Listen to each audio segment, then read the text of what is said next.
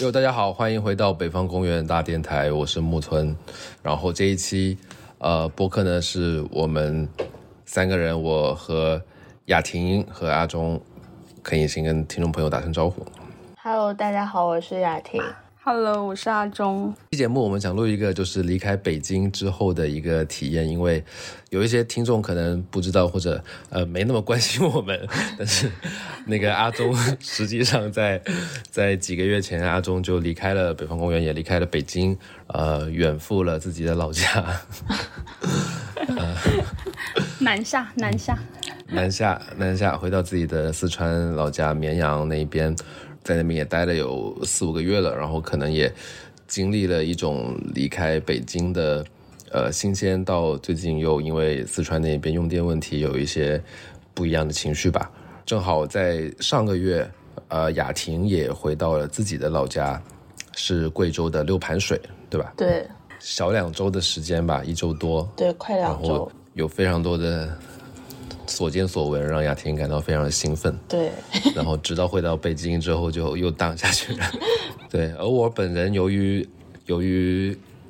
之前由于我的那一些证件和身份的问题，就没有合法证件可以离开北京。然后最近终于拿到了我的证件，然后现在可以自由行走。然后在上周八月中旬的时候，因为有一个项目在青岛，呃，有一些合作，所以就来到了青岛。但其实我们现在我住的这个地方也不是就是青岛的青岛，就是我们因为在给那个公司的呃综艺节目做一些周边的工作嘛，嗯，然后他们的录制都在一个叫黄岛区的地方，这个地方就是离市区，如果平时我们打车去市区踩点，这几天打个车要四十公里，哇，那这不就就是怀柔和朝阳的距离？呃，差不多是这个意思。嗯，然后就非常远，但是远，但是怎么说呢？也感觉不错，就是因为这边有个海，因为这边整一条就是沿着海岸，他们管青岛的这一片叫做西海岸 （West Coast），就是他们将来要哦，过去，过去就是有有一条桥，桥的东岸就是老城区、市南、市北那些，然后崂山也在东边，然后这条大大的隧道和桥过来之后，这一边就他们就叫西海岸，然后应该是接下来要发展的比较重点的地方叫黄岛区。嗯，然后就很多那种，呃，影视基地，呃，影视产业园都在这一块儿。我们这边的这个棚叫融创，融创影视中心还是融创产业园这一块，它有四十个棚，就是这个影视基地可以同时供四十个组在这边开机。但是就我这几天来的所见，可能也就是有两三个组在这边开机而已，就是因为现在的影视文化行业比较萧条嘛。嗯，嗯，对，然后这就是我，所以我们三个人都在最近就是或是彻底的离开了北京，或者是因为短期的返乡或者出差暂时的逃离了北京，然后现在也是在三个地方，雅婷在北京，我在青岛，阿忠在四川，然后我们就想聊一聊离开了北京之后可能会有一些什么样的新鲜的感受和想法，然后跟大家分享一下。这是这一期的主题，就大概可以大家聊一聊自己在北京待了多长时间，然后这一次返乡待了多长时间，大致有个什么总体感受。可以，比如雅婷先开始。嗯，好。其实就是节假日的时候会回去，距离上一次回家其实也没有多久。我上一次回家就是春节的时候，但是这中间就是经历了相当于四五月份的上海和北京隔离，就感觉这一次就是就会尤其的想家，就是到八月中旬，然后会觉得自己在北京待的时间虽然只待了半年，但是真的就是好像真的是我从出去读书就是到现在唯一一次，就觉得怎么会。在北京待这么长，然后怎么还要再继续待下去？然后大概就是感觉其实也是还挺突然的。然后八月中旬的时候，那会儿北京都特别热，然后我就印象很深，就是上街的感觉就是，这就是有一块湿抹布捂着你的嘴，然后，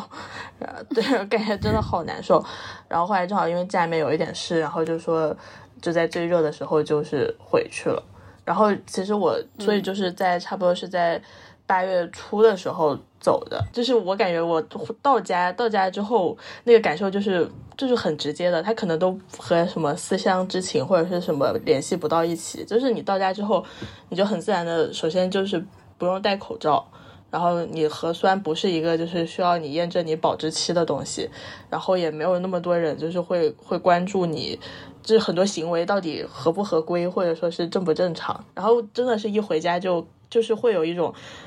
就是感觉自己被解放了。这样说起来又觉得好卑微啊！从北京就是从家回北京嘛，因为就是休假结束就回来，回来之后。那感觉真的是，就是坐上回北京的交通工具的那一刻，然后你就觉得自己就开始就是精神内耗了，就感觉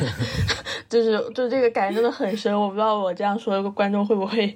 能不能有一些感同身受的部分。真的就是坐上去那一刻，你就觉得自己就是好像就是被万万众的那种。成千就是拖着要回回去，但但是这么说就是好像北京也没有求着我要留下来是吧？但是，但我真是在今年抽外地的，对我是抽外地，但我真的是今年有一种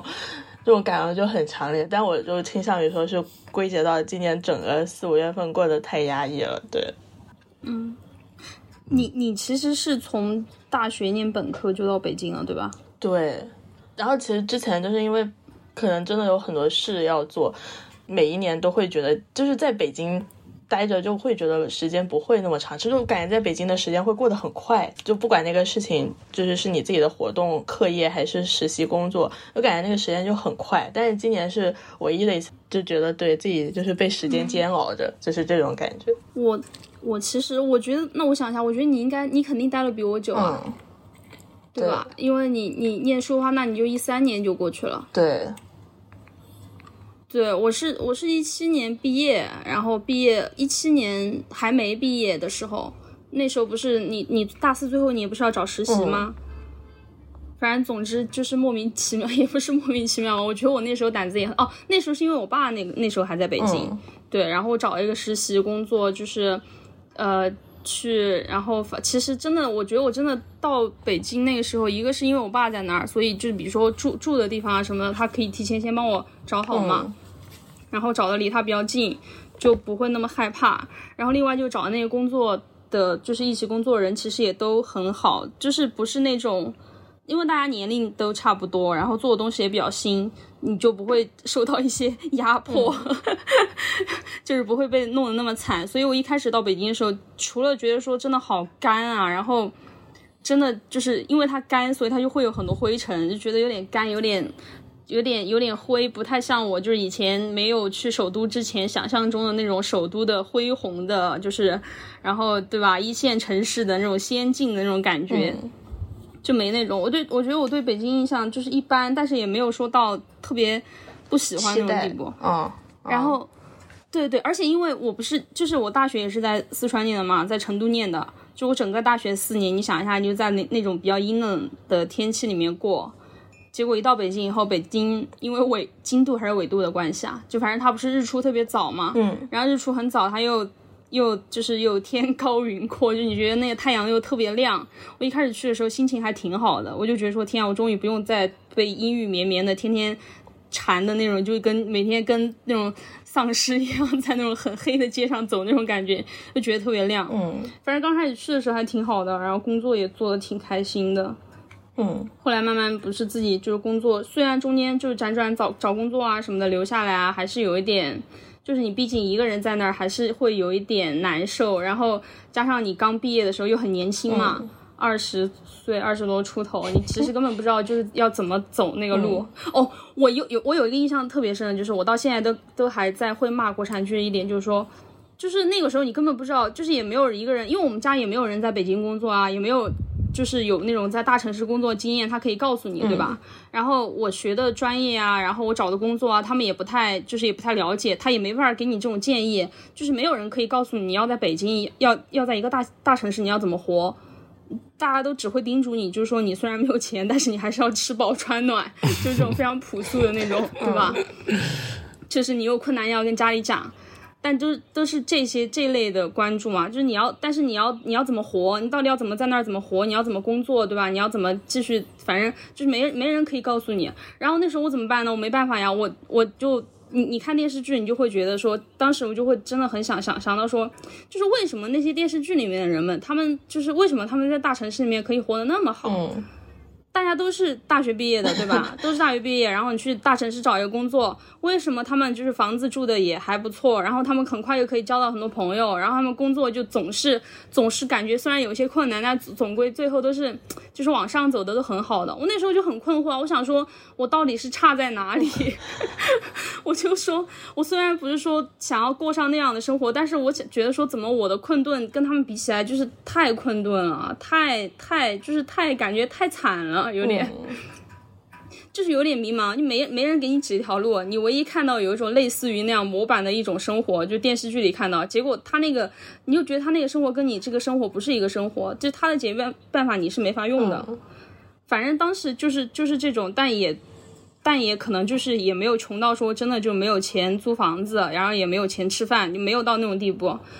嗯，还是感觉还是留下来了，然后后来就不是就。面试工作，然后到北方公园了嘛？到北方公园就一直待着，就真的待了很久，待的很快乐，真的待的很快乐。然后工作也感觉特别有干劲，就觉得自己真的是有，真的是真的觉得在成长的那种感觉。而且就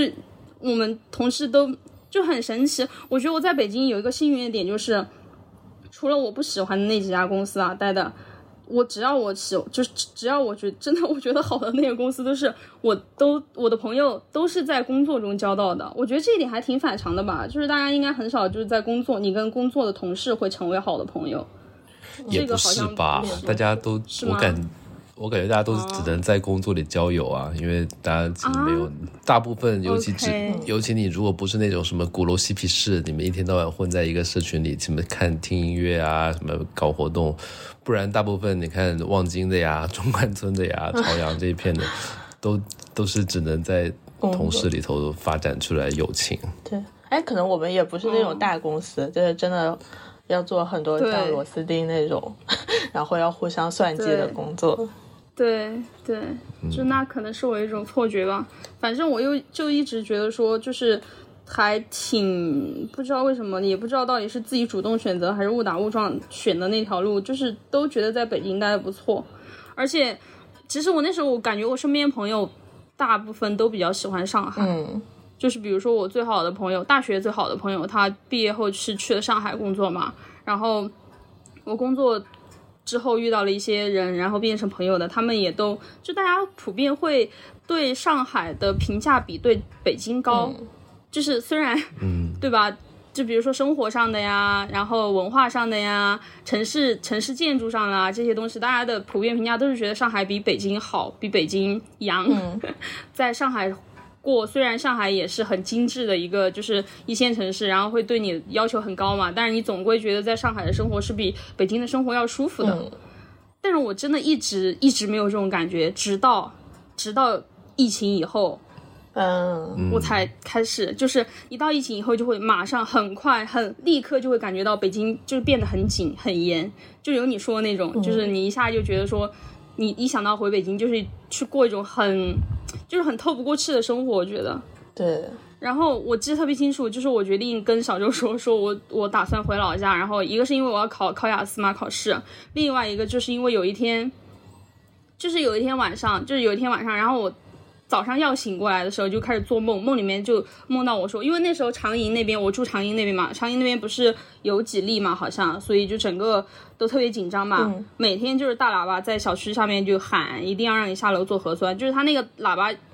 白天。简直就是八个小时还是十二小时不间断的，他就绕着那个小区一圈一圈一圈一圈的这样给你喊喊居民朋友下楼做核酸，就是你想把耳朵堵住都没办法，他一会儿就绕回来，一会儿绕回来。然后我那天早上就开始做梦，梦梦里面我就去找那个做核酸的点。结果就是找不到，找不到，特别着急，特别着急。然后一下子醒过来，醒过来特别巧，那个车刚好就绕到我 我我的那个房间的窗底下，然后就开始喊喊居民朋友下楼做核酸。天啊，我那一刻真的觉得我真的想跳下楼去把那个车给砸了，就是就是那种感觉，就是一下醒过来，你本来在梦里面特别着急，觉得你在一个地狱一样的地方，一下醒过来发现，哎，你还真在地狱一样的地方，就是你知道吗？我就是那种，我那一刻真的。我那一刻真的在床上就觉得又火又大，又愤怒又无力，就真的不知道怎么办了。然后我想说，那行吧，就真的我我我也抗抗不过了，我就回老家待着吧。你至少小地方，不会想小地方想的就是说你不会，因为一个是我我这个我我家在这个地方它确实太小了，小的话它就是人人流量小嘛，人的流动小，所以其实从那个发现新冠到现在，我这我家这边好像没有一例感染的，就一例都没有，嗯，所以这边一直是一个比较。相对来说是比比较宽松的状态，虽然你你出门去看嘛，还是核酸点啊什么的都什么都备的特别全，但它就是没有那种，他没有那种紧张，他没有被他没有被操练过，所以他没那么 没那么紧张。嗯，然后就想说回来，对，就当时就想说，哎，算了，实在不行了，反正北北京的房子也到期了，这个大城市这个首都也是容不下我了，我这种臭外地的，我就还是赶紧滚吧，就这种。嗯，但其实我回来也没有我想的那么开心，因为总的直接原因，对啊，直接原因你就说你就是因为疫情管得太严，北京就是太太太那个，所以回来的嘛。嗯但我回来的第一关就是别人一听说我是北京回来的，你要先给社区报备嘛，嗯然后。社区人就会问你你是哪个区的哪里的，然后就去查他们的下发给他们的文件和条例，然后再一板一眼告诉我说你回来可以，但是你要三天两检，嗯然后在家居家隔离七天，嗯然后居家隔离的过程中也，就是也会有人来给你做核酸嘛。我想说行吧，就是至少你是居家隔离对吧？你不是把我拉到一个莫名其妙的地方给我关在那儿，嗯然后就回来，回来做核酸隔离，就是你在这个过程里面，没想我就是觉得说疫情这个东西搞得我回家第一步也不是很快乐，就是因为。因为我我有一个妹妹，对吧？她要她还要读书，所以其实你家里面人就会考虑到说，其实大我知道我没病，因为我在北京要回来之前，我要先做检测，对吧？我测出来是阴性呀，嗯。我知道我没病，我家里人也知道我没病，但是但是有一个小孩在上小学，你就很害怕，对吧？万一学校非要这样，就是嗯一定要抠你这个东西，影响他，他他他去读不了书怎么办？嗯就没办法，就是还是虽然大家都不好开口讲这个事情，但还是还是要很明确跟你讲说，那你就是一个人在那边先住着，嗯，然后比如说吃饭什么的，我们给你送过去。我就回来，真的就是一个人在家，在那儿大门不出二门不迈，然后每天把饭给我送过来。嗯其实你想一想，这种东西也是很，嗯真的很形式主义啊。你我虽然不出去，我呼吸的空气要出去吧，嗯但就是你还是要按照这套东西给他表演下去。然后有一天那个社区不是说要给我做核酸吗？就来了，对吧？我没有想到他直接开一个救护车开到我们小区边来，他开着那个救护车，然后一脚刹停在我们家门口，然后我的邻居都都出来看怎么了，怎么了，怎么了，怎么了，就以为这儿就出什么事儿了嘛，结果就出来一个，哦，结果那个人就是他，对他其实应该把防护服。对，穿好，但我们这边可能就是大家都每回来一个人，他们都这样操作，都没有出过事儿，可能就有一点点松懈。他没有把那个衣服穿好，他甚至也不是说进来给我做，他是直接把车停到那儿，然后特别大爷一样把车窗摇下来，然后跟我说：“来，过来。”我就站过去，然后因为那个救护车的前面是比较高的，就等于他高高在上的抬着手，然后我仰望着他，把嘴张开，让他捅我喉咙，然后捅完。他一边捅还一边跟那个司机聊天，你知道吗？就是 就是我不知道，我现在回想那一个就觉得我真的又有点羞辱。好笑又对，有一点羞辱，然后又觉得很好笑，你知道吗？嗯，然后捅完聊天，然后也没管我，就就挥挥手让我回去，我就灰溜溜的回去，我也没什么话跟人家说的，也没什么要讲的，然后他们就走了，开着救护车走了，我邻居看完热闹也回去了，我就自己回到家，嗯回到家我就在想，我想说。天啊！我想说，我真的要是刚刚张嘴那一下，我要真的有问题的话，你们这所有人，你们你们都不怕吗？你们不是很害怕这个病毒吗？嗯对吧？你们不是就是把我搞成这样，就是因为你们害怕呀？为什么我出来你们就不害怕了呢？就反正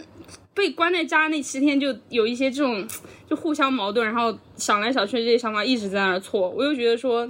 回来这一趟吧，你也不是那么那么顺利，那么开心，反正就嗯但比如说，除了家人以外，就是比如说邻居啊，然后呃村镇里的朋友啊，那个时候会对你展现出，就是你最好自己就是尽尽足什么的，就是对你有一些，因为当时北京正是、正是疫情闹得严重的时候嘛。对，四月份嘛，四五月份正是那个时候。其实，其实我觉得是这样的，就是我觉得他们不是害怕，他们自己可能都没有意识到，就是我的朋友跟我的家人嘛，因为我朋友其实也是我，我朋友是老师嘛，所以他们也会被管得很严，对吧？因为学校、学学校啊、医院啊，什么时候这些都是会被管得很那个的嘛。然后我的家人就是因为我说的，我妹妹要上学嘛。其实他们，我觉得他们可能自己都没有意识到这些事情，就是他们，他们想让我，呃，自己待着，把这七天待满，按这个规定走。他们并不是说害怕我真的得了新冠传染给他们，因为首先我说了嘛，我检测是阴性，我回来我要是有问题我也上不了车，对吧？就大家已经明白你肯定是就是至少你身体上是健康的了，但是他们害怕那个东西就是在于。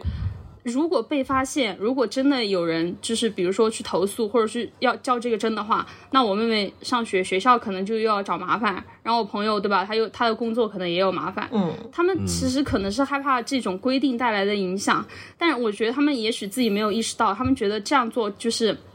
你就按规定来，那大家都好都方便。嗯，可是我想说，其实这样哦，对我我其实回来最火大的就是这一点，就是你们没有意识到吗？这样一点都不方便啊，对吧？而且。我是真的有点伤心，就是说，就是你不方便而已。可是对他们也不方便啊，他们还要给我送饭啊什么的，还要避着我，对他们方便吗？就这不正常啊，这不是一个正常的形态啊。嗯。但是大家就没有意识到这个东西，大家就是因为学校有规定，对吧？上面有规定，上面有要求，那你就按规定、按要求走，就是。对，就像小周说的，对他们来说是方便的，这样就好了。如果我反叛一下，我不这样搞的话，那可能对大家都不好。那这个后果，首先是他们要承受。嗯，对，就是这种。我觉得其实他们害怕是这个东西，但是也许他们没有没有想到，就没有想明白这个东西，就是这种这种这种方便不方便的，其实可以没有必要的。嗯。我火大的就是这个，我最我回去就是觉得疫情搞得我最火大的就是这个东西。哎，我可能和分享一个和阿忠相反的体验，就是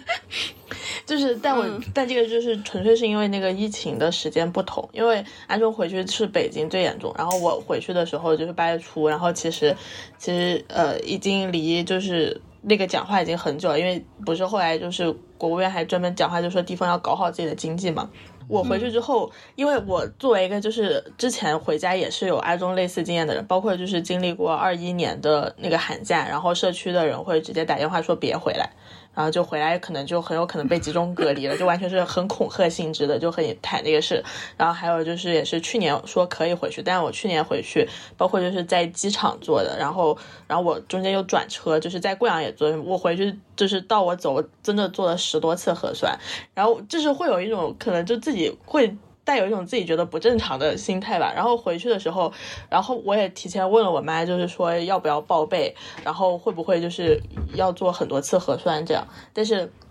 我妈就直接说说就说我们家那边就是因为那个暑假就去了十多万人旅游，她说根本没有人报备，就是你你就是正常去就好了，我就当时就觉得受宠若惊，然后然后到那之后我就我就很紧张，然后到下机场我也。不敢摘口罩，然后因为当时我朋友他们就是他他家人来接他，然后我就坐他的车一起回去，然后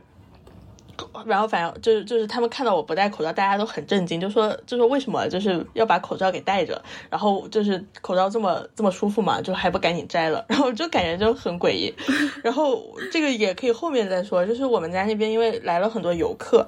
然后就会有很多人聚集在一起的那个场景。然后我作为一个长期生活在北京的人，我看到那个场景的，就是第一反应不是觉得就是很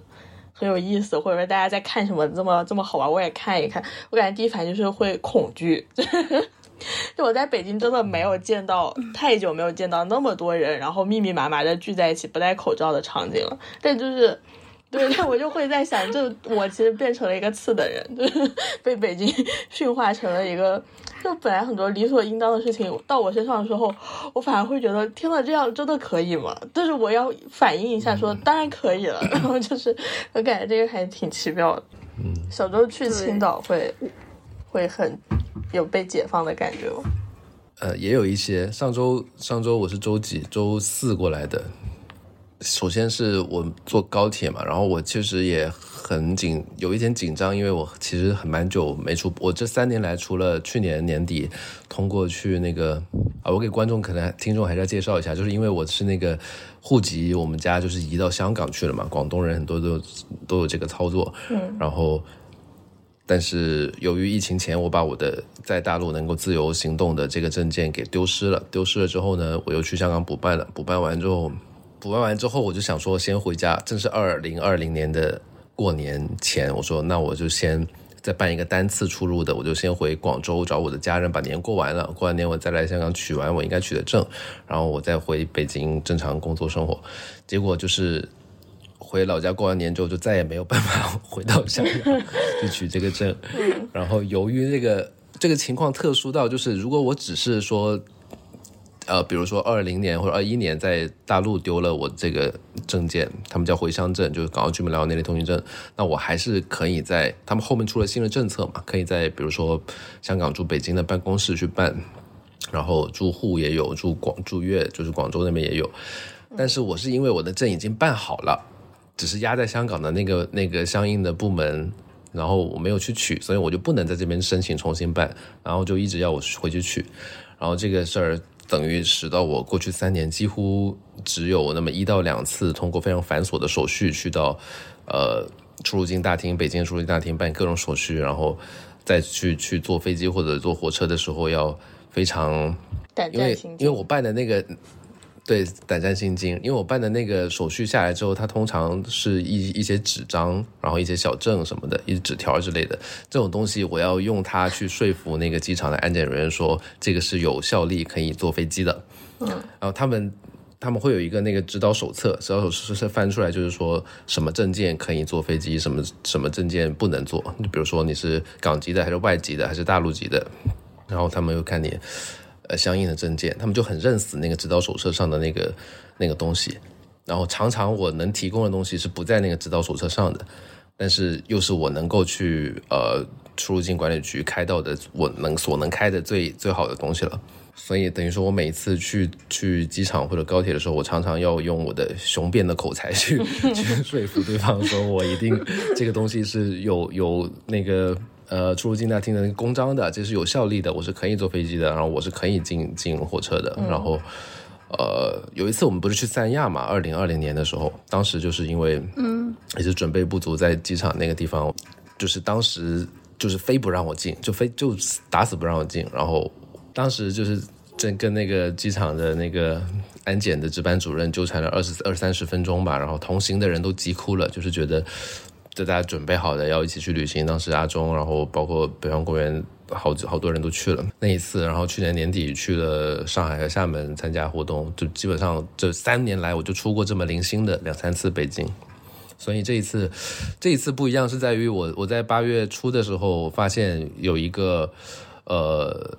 有一个办法吧，有一个办法可以帮我去有一个授权的旅行社，可以帮我去香港把我的证件取回来，然后从关口深圳那边寄到北京来给我。嗯，我就采取了这个办法，然后终于我就获得了我的完整的证件。获得完整证件，我真的非常兴奋，就我很久没有拿着一个，就我不需要跟人家多说，嗯，我不需要掏出一个文件袋，里头是各种各样的证明，派出所开的之前证件丢失证明，然后呃出入境大厅开的一些什么盖章的纸条，然后。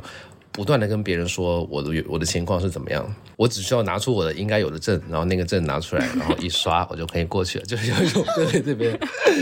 就恢复成一个完整的人那种自由人的感觉，有一个一个完整公民的感觉，这这感觉确实非常好，然后也不需要承受。我觉得我这个我当当时跟雅婷说，我觉得这种没有证件的这两三年的生活状态，有可能接近于一些。比如说欧洲的难民，他们的那种那种状态，就是你会因为没有证，久而久之，你知道很多事你都办不了，然后你就，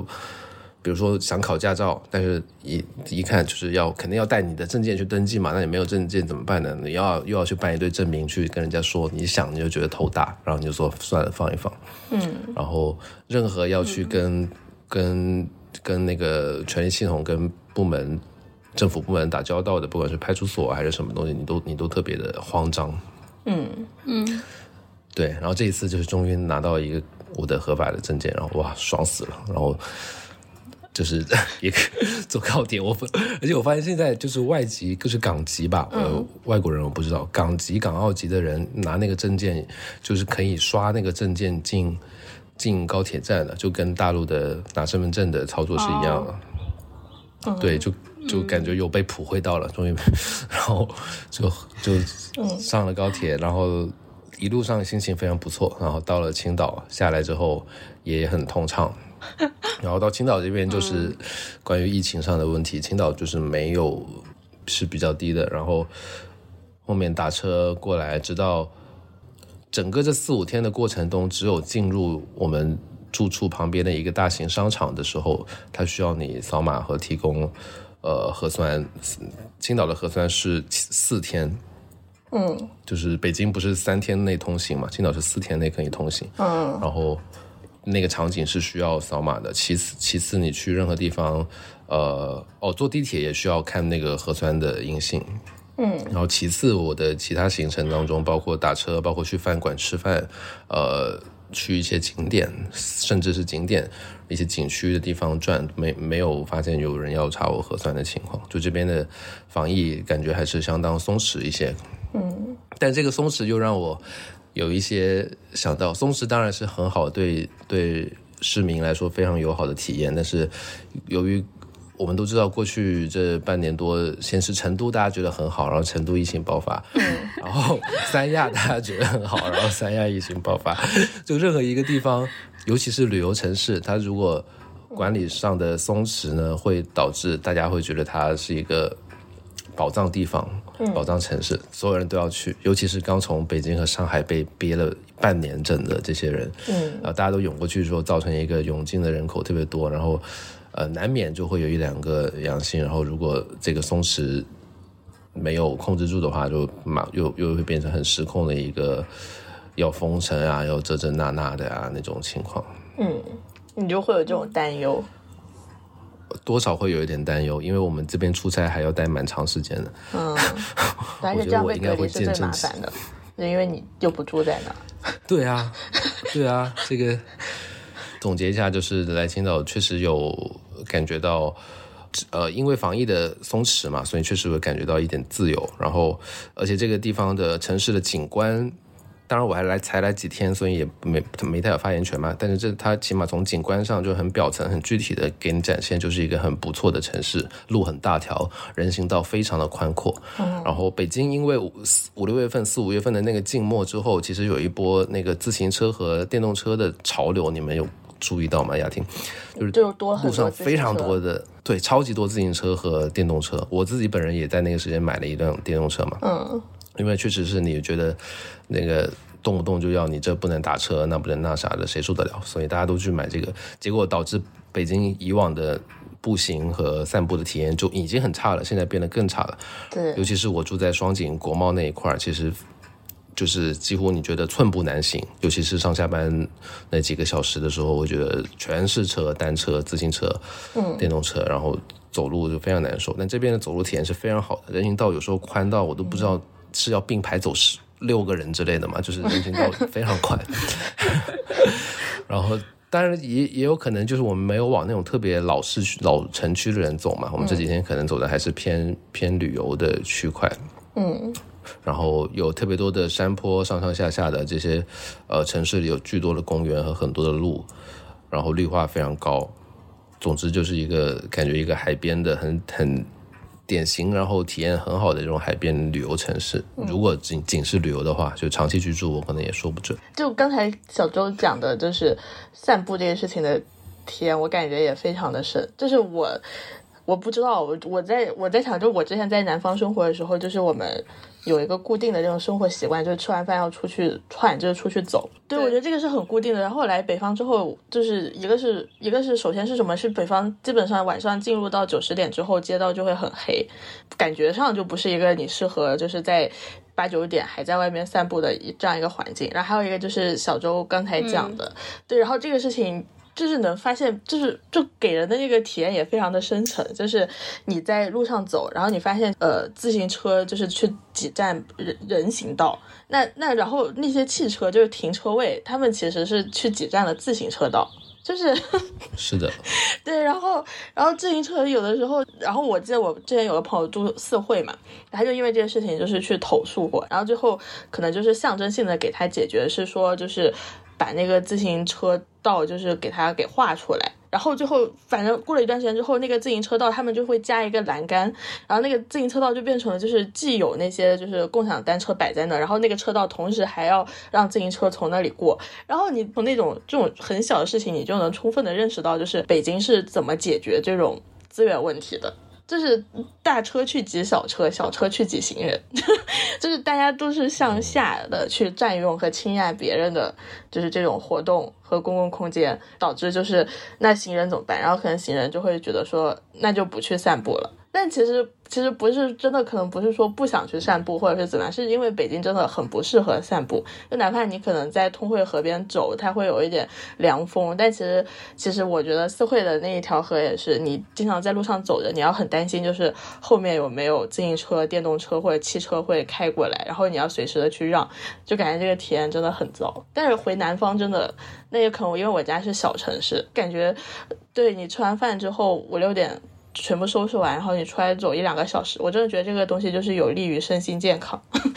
可是感觉在北京真的就很难体验到这样的事情。对，我觉得也是完全那个。反正我回来，但我觉得，呃，主要是因为可能你说你家那边是小城市，我可能这边例子更特殊一点。我是 因为我住农村，所以你出去散步，其实但是你也会碰到车，因为现在。啊，中国真的买汽车人太多了，我觉得大家生活水平上来，确实代步的代步的工具都都都想换成汽车，所以其实你出去还是经常会碰到汽车啊、电瓶车啊什么的。但是反正在这边，一个是可能因为日落的晚嘛，就不会有你说可能你出去遛个弯，北京天已经黑了，然后你感觉去哪儿都不行。另外就是你就是在这儿走，会碰到很多散步的人，大家就是那就是就是行人会比你车要更有。嗯，优势一点 就是觉得在这里默认就是晚饭后出来散步的人，他们会他们的路比较重要。你开车你就好好小心开你的车，就是谨守本分。嗯，但在北京，我哦，我想说，其实不是说就是说农村这个，我觉得北京这样确实就是我大胆一点讲，我觉得就是北京这个城市没素质。嗯。因为，因为，对，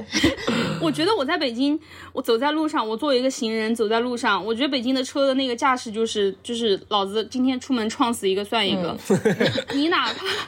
对啊，就是没有车会让你的，你知道吗？你你你你就算走在人行道上，你想要过那斑马线，对吧？如果后面有一个车要转弯，它是滴滴滴滴你，他就按喇叭滴你，他不是停在那儿等你，除非那个灯已经亮了，就是现在该是。行人的那个灯，对吧？但是我不是要走，我就站在那儿而已。嗯，你要挡他一下，他就滴你。然后等到那个灯一亮，该车走的时候，他冲出那个气势，真的就想说，就是想说，老子今天就要撞死你那种气势。对。但是，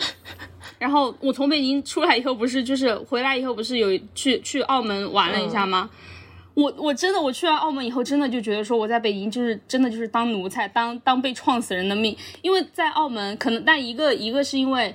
澳门其实虽然它地方小，但它全都是城市嘛，它本身就是一个城市，就是所以也不是说什么小地方大地方的区别，跟北京，而且澳门也发展的挺好的呀。嗯，然后。你去那儿可能，但可能有一个原因，是因为那时候就是大家都挺害怕出入境的嘛，都挺害怕去澳门啊，因为你就会觉得比较麻烦嘛，万一你要在那儿对吧隔离什么的，可能就去的人不多。那我去的那时候人就很少，可能这是一个原因，让我对澳门印象很好。但是真的神奇的就是，我去澳门那个老老城区，然后你走在路上，他们能对你礼貌到哪种程度？就是电瓶车都会让行人。我我当时那个那个那个人骑着电瓶车，然后我要过马路，他要过马路，然后那个其实是没有灯的，它就是一个人行道，对吧？所以就是这个就是看你自己的，就是看你的心态了。你要让也可以，不让也可以。而且我当时已经站在那儿，我准备让他了，因为我觉得让一下电瓶车也没关系。没想到我停下来，他马上也停下来，然后他要一直挥手等我，跟我说你先走，先走，而且是那种就是带着笑意的。我当时站在那儿觉得说天啊，我在北京过的到底是什么什么日子啊？就是为什么？我 就是我真的站在那儿，我觉得说，我觉得我当当时对澳门感激涕零，我觉得澳门人太好了，怎么会有电瓶车让人啊？我回想我每次在北京走在路上，我都生怕后面出来一个车把我撞死，就是那种，对，对，就是那种感觉，就 是让你觉得，就让你觉得你在北京更低贱了。一个是确实对我买不起车，二第二个我买买得起车，我可能在北京也摇不到号，所以我这辈子可能在北京的命运就是没有车。我就是一个走路的人，或者是就是骑自行车或骑电瓶车的人，嗯，那我就永远要被这些骑开车的人给就是路是好像路是他们的，就是他们走的路是他们走才是比较正义的走，我们这些走路的人就要躲着点，就要绕着点，要不然你出了事儿就是你自己好像自己倒霉那种感觉。对，就是有一种让我对北京就觉得说挺没意思的。对，对，然后其实因为你其实你你也你其实也可以想象，在北京开车的司机们，他们其实也很烦。不是说，呃对他们其实也很烦，就是他们其实也也承受了很多，就是他们可能觉得自己好不容易买个车对吧，然后哪哪都堵车，然后就是凭什么从工作日下午五点从国贸到双井这一个站要开四十五分钟，他他实在是无法理解，然后这个街道。为什么就是这些路的设计要让车这么的拥堵？嗯，然后包括什么，我们以前不是在大望路面那边办公嘛，然后你你们记不记得当时那个 SKPS 还没建起来的时候，那个地方不是有很多那种大巴车要去要去载载人去燕郊，燕郊什么的，嗯，对廊坊的，还有很多黑车也停在那边，然后就是我觉得这都是城市规划你没有规划好，导致就像雅婷刚才说的，那比如说你这些大巴车和揽客的车，他们没有一个地方去去。待着那边去等待人家来上车，那他只能占用了你道路的这个空间。你占用道路空间之后，你的正常通通勤的那个私家车的车主就会觉得就是很烦，就我要是开车我也很烦，凭什么那个路口我要堵二十分钟过不去？然后他一烦呢，他他他这个暴躁又他要去要占那个自行车道也好，他要去逼逼逼行人也好，然后一环接一环，到最后就是变成就是市民之间的一种情绪的互相倾泻，嗯，对，然后大家都没有好果子吃，大家都觉得这一天糟透了。对，而且其实可能更根本的问题就是，大家都知道，就是其实这些东西你往上追溯，就是因为有人就是过分占用了太多的空间，对吧？但是就因为在北京，你向上去问一个事情，然后要求上面让渡给你这个空间太太难了，就是不管是你去和他们打交道也好，还是包括说你可能都接触不到一个就是在你上上位的这样的一个具体的人这种事情，因为会觉得太难了，然后所以感觉。北京的就是很多的，就是城市啊，不是说某个具体的个人，就很多问题的解决方式就变成就是，就是去欺负你能欺负的人，就地就是这么大，对啊。对，那那你就是对你你你觉得没路可走了，你走别人的路啊，那其他的人就是总该有办法，就是感觉很多人就是变成这个城市的一种一种空间上的哲学的那种感觉，然后嗯，嗯。而且我觉得。就是不只是什么走路啊、车的问题，就是感觉好像我们生活在这里，大部分解决问题的哲学都是这样。对就是疫情给你带来不方便，你你要方便你就去去去弄那些，就是你能你觉得能对我现在就是这样，我现在就是气都撒在小区保安和那个 打打电打电话的那个社区的办公的那个小职员，气都撒他们头哎其实我也上。对老老实讲，我也会这样做，但是我可能。不过我没有保安什么的，倒还没有，倒还好。但社区啊什么，就是你每去一个地方，那些给你打电话登记工作人员，我是一定会发火的，因为我觉得他们，我跟他们比起来，我才是弱势群体。我觉得，对嗯，而且啊，不不管是北京，其实还是在家里面，他的这种执行的，就是基层的人员，他处理这些方法呢，就是都是一样的。比如说，你说你想要总感觉说，哎呀，北京是不是他们就稍微会总归什么办法有脑子一点，或者说他会。嗯。呃，你就总感觉说你不会那么惨，对吧？你总感觉你还能找到人讲理的那种感觉，但其实是不会，嗯。就是你在哪里都找不到人讲这个理。你在你在北京找不到，你回到回到回老家或者去离开北京去一个另外的，不管是小城市还是大城市，你去讲这个理，都一定不一定能讲得通，嗯。反而可能会更就是更一板一眼的执行。嗯。我刚想起来说，我我在北京那个住的小区是要扫码回回家是要扫码的，嗯嗯，然后我不知道雅婷那个小区要不要，我们那个小区回小区前面以前不用的时候有一个那个老头子，老头子就是那种呃社区的老保安，然后每天在那待一待，他帮大家签签快递，刷会儿短视频，看会儿，有时候会看见美女短视频，我都我都看在眼里。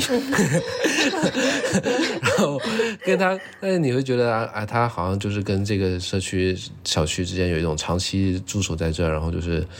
呃，关系很不错，有一种情感在里头，然后你也想跟他打打招呼什么的。然后自从今年，其实后来想了一下，好像常态化核酸这个事儿还这其实没有发生多久，就是北京这一次四五月份才开始常态化核酸的，嗯，然后要看你什么三天，之前是两天，那过去前两年，二零年到二一年好像还核酸做的次数非常非常少，嗯，就是在奥密克戎起来之前，对，然后这一次这个这个核酸开始之后，常态化核酸开始之后，比如社区四五月份之后，社区又换了一个换了两个保安，这两个保安就不是以前那个老头子那种气质了，这两个保安就像是在街道和在社区工作的，然后被弄过来的，然后他们前面搭了一个桌子，这个桌这个新的桌子上面贴了一张大大的二维码，然后。呃，一个表格，然后就要你扫码，回家你就要扫码，然后这个事情让我非常非常的不舒服。我刚刚说我都在欺负保安，对，嗯就是在欺负他们俩。就以前那个老保安，我是不会欺负他的，老保安是 就是是好人，然后也很不容易，就看会儿美女短视频啥的。但是这两个，嗯，反正这两个新来的这种，就觉得自己有权利这么做就受不了。对，然后就每次回家要扫码，但是我从来不扫，他再怎么喊我，我就是往前大步走，然后就对就是长而长，久而久之，你觉得自己就是你你往前大步走，然后你觉得那一刻非常非常的泄气，非常泄愤，觉得自己好爽，然后爽完那儿走到家楼梯那儿，你就开始后悔，你就觉得说，哎呀，干嘛这样对人家喊你好几遍，你也不回头，也不跟人家说一声，也不咋样，就觉得自己好像又在欺负人。但是那个就是你，你回家，那你如果要不扫这个健康宝，你要为你这个自己的隐私，你几点回家的，你为什么要回家？我就是要回家，你管我几点回家？你要为自己的隐私做出一点非常微小的一个斗争的话，那 那一个只能泄气在那个保安身上。对，在说北京就是有一种表演式的扫扫健康宝嘛，你仿佛其实配合他了，实际上你也没有扫那个东西，然后就欺骗他，也欺骗自己，然后就走进去。嗯，现在都去商场，大家都死盯着你，然后你但凡就很累。然后我我这次回家，我之前也和小周说，然后包括我也和阿忠说，我感觉这次回家的给我来带来的感受就很好。但也有可能啊，就是回老家你确实不能待太长，回去两个星期，然后和我的家人的关系还处在一个蜜月期，这个是一个。然后还有一个就是因为今年夏天全国都很热嘛，然后我老家是贵州六盘水，就是说是凉都。我真的在出去读书之前，我没有意识到我们家的气候条件很好。快，我们家那边其实往年的夏天它最热也就二十六七度，就是它最热最热的时候了。然后我从小到大真的没有用过空调，也也不也不存在说要睡凉席什么的。我就记得就是哪怕是再热的天，我晚上睡觉都要盖被子，不会是一个很热的这样一个城市。然后因为今年全国都很热，然后我老家就可能受到抖音这样的或者说很多自媒体这样的宣传，然后它就今年就突然就变成了一个旅游城市。然后，然后宝藏六盘水，对六盘水，然后就很多很多人都会就说自己在六盘水。我因为就是真的就是对川渝，或者说就是对西南地区的人来说，就是你看山看水看多了，你不知道那个是风景。然后，对之之前那些就是它会有一些圈起来的，就是说这是一个景区什么的，但我们可能都觉得就还好。然后之前去玩也不会觉得就特别有意思或者怎么样。然后今年回去是我们是知道就是那边的景区，然后能停房车的地方全部都停满了。然后我们家应该也是就是第一年，就是呃所有的酒店都住满了，然后直接订不到酒店。更神奇的是，就是我们那个小区他们有那种业主群，然后就每天都有很多就是外地的人问能不能在这就是短租一个月半个月的房子这样，然后租出去的租金也很高，那就感觉完全就不一样了。然后再加上是呃贵州省的省运会正好是在我回家那两周开始是办，然后就是就感觉这个城市的人就是其实我们家之前地方经济非常的。不理想，就大家也知道，贵州的，就是就是财政经济应该是在国内是算非常不理想的地方。然后其实之前我们市的经济就是肉眼可见的，包括就是烂尾楼，还有很多项目的就是未竣工的那些部分，就你知道那个经济出了很大的问题。然后，然后这一次回家去，就感觉就大家都有一股劲，就是 想去争一下文明城市。因为我们家那边就是打车，它之前是很不规范的，就它不打表。然后它多少钱由司机说了算。我也不知道这个为什么合理啊，但我真的就是那么多年都是这样，就可能十二块的司机就说要收十五块，然后十六七块的司机就会要你二十块，然后你不能和他还价。但今年回去之后，我就我就印象很深，然后上像打车，打车之前就要和他提前说好价格不能太离谱，结果他又和我说打表，然后我当时就 就感觉很很震撼，我说真的吗？就是可以打表吗？他说他说哎呀，现在六盘水是文明城市了，就是 我们要注意一下自己的形象，不能让别人觉得我们没有素质或者怎么样。我就感觉就是就可能挺幸运的，然后回家就是集中的就是去享受了。这样的体验，然后其他的细节的部分是在于，因为我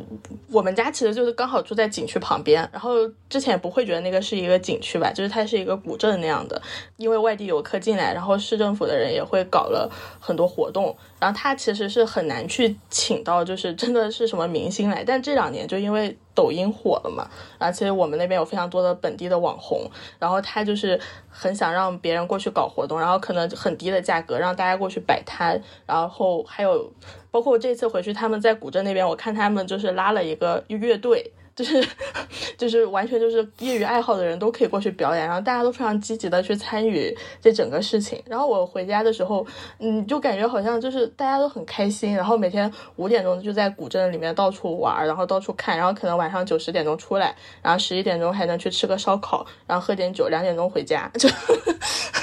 就感觉就是过得太好了，对。然后我要在临家之前的时候，我就会在想，因为这次回家我确实是感觉就是和之前每一次回北京的体验都不一样。我就在想，然后回北京之后，我也是就是那天晚上就和朋友出来散步，然后我们当时是在望京七九八那边，然后那会儿其实也就九点多快十点，然后你发现就是那个城市就是。完全不一样。然后你走在那个路边，然后旁边几乎都是办公楼，然后它会有一些那种小店，但基本都是快餐店，什么南城香，然后对和和谷，然后他们基本上到十点都会关门。然后你走在那个街上就很黑，然后路边的房子长得全部都一样，然后偶尔会有几盏光，你就是不知道自己在这个城市走什么。然后后来我就是突然有一种感受，我会觉得其实就是我之前之所以想来北京和就。当然就很有可能是受，就是 我觉得真的是零八年奥运会宣传很大，就是你以为你来北京之后是那种很古朴的民风人情，然后你走在胡同里，然后它现代化的东西有国贸和鸟巢，就是屹立而上的，然后你以为你在这里要享受的是很现代化城市生活，而且我后来就是猛然回想，我就觉得，尤其是二零年之后，我在北京享受的就是这样的街道，就是这样很普通的。甚至有一点像监狱，就是 那样的小格子的窗，然后一家又一家的店铺不断的关倒，然后你在这个街上走，路灯也很暗，然后也没有什么人，然后大家偶尔有人都神色匆匆的，然后就就觉得好像就是很很清楚发现，就是北京就是其实原来是这样，然后我就会觉得这个这个感受还很深，我就感觉不知道不知道小周就是这种。像你这样的精神北漂，或者 阿忠，那你们会有觉得北京的这种变化之深刻吗？对，精神北漂是确实，现在也飘不动了。现在就觉得北京真的是，对，因为以前是我以前那个跟跟阿忠和雅婷他们说我是精神北漂的那个意思是由于由于我们潮汕家嘛，就是。这个我们之前那期播客是不是有聊过一些？就潮汕人家，就是你小孩子你要出来，你其实是需要在精神上对潮汕的那些东西做一次告别。你觉得那个东西是特别坏？然后这个我看看那个《回归故里》那本书，嗯嗯，你们知道吗？就是那个呃，那个法国的那个思想家叫艾里蓬吧，他他写那个书，他就说他以前因为他在一个法国的小城，我忘了是哪了。然后他就是自己是一个同性恋的身份，然后就发现了很多生活里不对劲的地方，然后他就一心想要去巴黎，然后他就去了巴黎。去了巴黎之后，他就等于说融入了巴黎的那个知识分子那个知识场景，他就特别特别融到那个场景里头去，然后对自己的家乡和对自己的过去非常的呃，一个是一个是呃想逃离啊，鄙夷啦，然后另外一个就是他就觉得那个不重要了，他就没有没有很关注他，然后直到他父亲去世以后，他回一趟家，然后才发现一些东西，就比如说。他发现他从来没有正视过自己阶级身份，嗯，这个问题。他一直以来跟世界的那个框架是自己是一个同性恋者，世界是一个呃，比如说一个一个顺性恋的，然后呃由由那种白人男子气概掌握的一个东西。所以他的问题意识和他的出发的那个结构是这个。但是他发现回老家之后，他就发现他一直没有正视自己工人阶级的这种无产者的这个。这个身份，嗯，然后他才有了那么多感想，然后写了一本那个《回归故里》。然后我我我说我是精神北漂，这个意思其实有一点类似于他的那种感受，就是因为你小时候特别想逃离呃潮汕的那种那种风俗和那种东西，然后你就你跟那个画了一个非常明显的边界，然后就能去哪就去哪，然后然后所以在广州就是。后来上大学去湖北，然后再毕业，我又往北到北京来，到最后跑的地方多了，你就没有一个说哪一个城市你特别熟，除了北京，我现在全中国最熟悉的城市就是北京。然后你说这广去广州要去哪玩，我不知道，我知道唯一一个你说去，如果你说你到广州要去喝酒，你问我的话，我会跟你说去天鹅区的跳海酒馆，因为那是我北京的朋友在天鹅在跳在广州开的分店。就是我成年的生活，真的在探索的生活都在。北京，所以一直是觉得除了北漂这个身份，别的身份我都呃觉得很不能想象。就是比如你说我是一个潮汕人，是一个广州人，还是还是什么，还是怎么回事？但我对这些地方都不熟。那但是最后我就发现，就通过阅阅读那本书吧，我可能也是有这个感受，就是那是还是一种不敢去正视自己的阶级身份产生出来的一种嗯一种情愫。对，你就特别想。觉得想要加入北京这个文化中心的这个呃氛围当中，在里头做你做的事情，然后结交一些志趣相同的朋友，然后他可能也是某一种逃避吧。所以就是过去我一直说我自己是那个精神上是一个北漂，嗯，但这两年确实跟大家的感受也很相似，就是觉得玩的东西也没有，然后呃回家要扫码这个事儿是。刺激对我来说刺激比较大，虽然我不扫吧，但是我会觉得，今天我进小区要扫码，那明天是不是我回自己家门？哦，对，明我想说的是，明天是不是我回自己家门也要扫码？然后还有一个事儿就是，诶，刚才没有突然我提想到的，就是因为年初的时候，北京我租租住的这个房子对门的邻居他有一个快递丢失了，快递丢失之后，他张贴了全楼的那个。呃，寻物启事，然后大概一周后也没有寻到，然后我就发现他在他的门口装了一个呃特别显眼的一个摄像头，这个摄像头正正的就对着我的门，然后我这个摄像头的原理是这样，你只要在那边待超过我不知道是五秒还是十秒吧，它就会开始说您已在门前停留很久，主人已开启视频录制。嗯，就是我每一次回家，除非我提前把钥匙准备好，然后你也知道老房子的锁本来就是没有那么好开，它又不是密码锁，然后我要把钥匙准备好，然后快步的，就是闪到我的门前插进去，然后很顺利的话，我可以完成这个流程，还没启动它的那个视频录制的。功能，但是通常情况下，我回去就是我在开自己的家门的时候，我的背后会有一个 会有一个很洪亮的声音跟你说：“你已你已在门前停留很久，主人已开启视频录制。”就是让我觉得非常的窒息，就是窒息，像被监控的感觉。然后，然后我多次也想去把那个涂上，但是你还后来还是觉得也是人家私有财产。嗯。总之就是大大小小的这种从，呃，从非常大的，比如说防疫，然后城市规划、城市管理，包括他要把三环内的非首都功能、非政治功能全部给剔除，嗯，然后到具体的在这个这个土壤之下长出来的人跟人的关系，然后那种。疏远的感觉吧，都让我觉得确实是北京确实没啥意思。嗯，我沿着小周刚才讲，我就是可能补充一个我想到的，然后我这次回家会有一种真的被治愈到的感觉，就是就你发现北京的社会时钟和其他城市的社会时钟是不一样的。其实就是像小周哥还讲的，就是你。包括我也在举个例子，就是我非常容易察觉到我在北京是处在什么样的位置。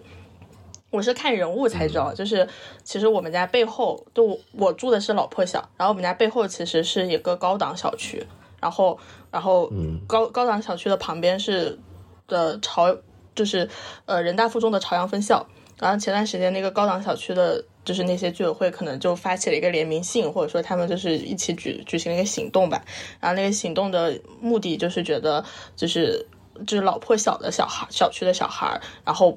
和他们就是一起在，意思就是在抢占这个呃人大附中朝阳分校的学区的这个名额，就是 就是。这这是很多事情，你听起来是非常的荒诞的，然后，但他会时时刻刻的提醒，就是当我在阅读这整件事情的时候啊，我当然就会觉得，就是说，就是说，凭什么呢？就是就因为你是高档小区的人嘛，就因为你的房价高，你就有资格就觉得，就是就是觉得你发出这种诉求是正义的嘛。然后，但另一方面，就是我又会想，就是天呐，我连北京户口都没有，就我还替老破小的人操心，就是。对，包括像小周讲的那种，就是北京有太多的事情会提醒你，就是说，我在这个地方是不是因为我没有户口？我在地方是不是因为我没买车？然后我在这个地方是不是因为我还没买房？然后它整个城市就会有一种非常非常隐形，但是又非常强大的那种。焦虑感就是所谓的一个社会时钟吧，就是要不断的推着你去走，就是好像在北京生活，就是你会就很容易会觉得，我如果月薪不过万，我怎么活得下来？然后或者说我如果在北京漂十年都买不到房，那我在这待着有什么意义？然后或者就是就这个问题就是会很直观的，都不用靠别人问你，就是你在这个城市生活的点点滴滴，就是每一天都在提醒你这样的问题。就回家给我感受最好的东西，就是发现就是就我刚才讲，大家都是积极的感受，也有可能是因为我待的时间太短了，所以负面的感受还没有涌上来。但我就觉得，其实你清楚的意识到，像我们家那边，他们当然就房价也很低，然后可能每个月挣两三千，但是他们活的就很快乐。我真的是这样觉得，就是你怎么评价呢？就是说，像很多人他九九六，然后每天要上六天班，然后工作的非常累。然后根本不可能有时间，就是就是就你就会错过无数个，但是这个讲的有点矫情啊，日出和晚霞这种就算了，就是你连最基本的晚上五点钟吃完吃完饭收拾一下，然后和自己的小孩或者家人出去遛弯，然后你们共同看一个演出，然后那个演出也不用很着急，然后对，就这些东西都没有。可是这个东西真的是靠你钱多钱少能够能够决定吗？我感觉好像就是。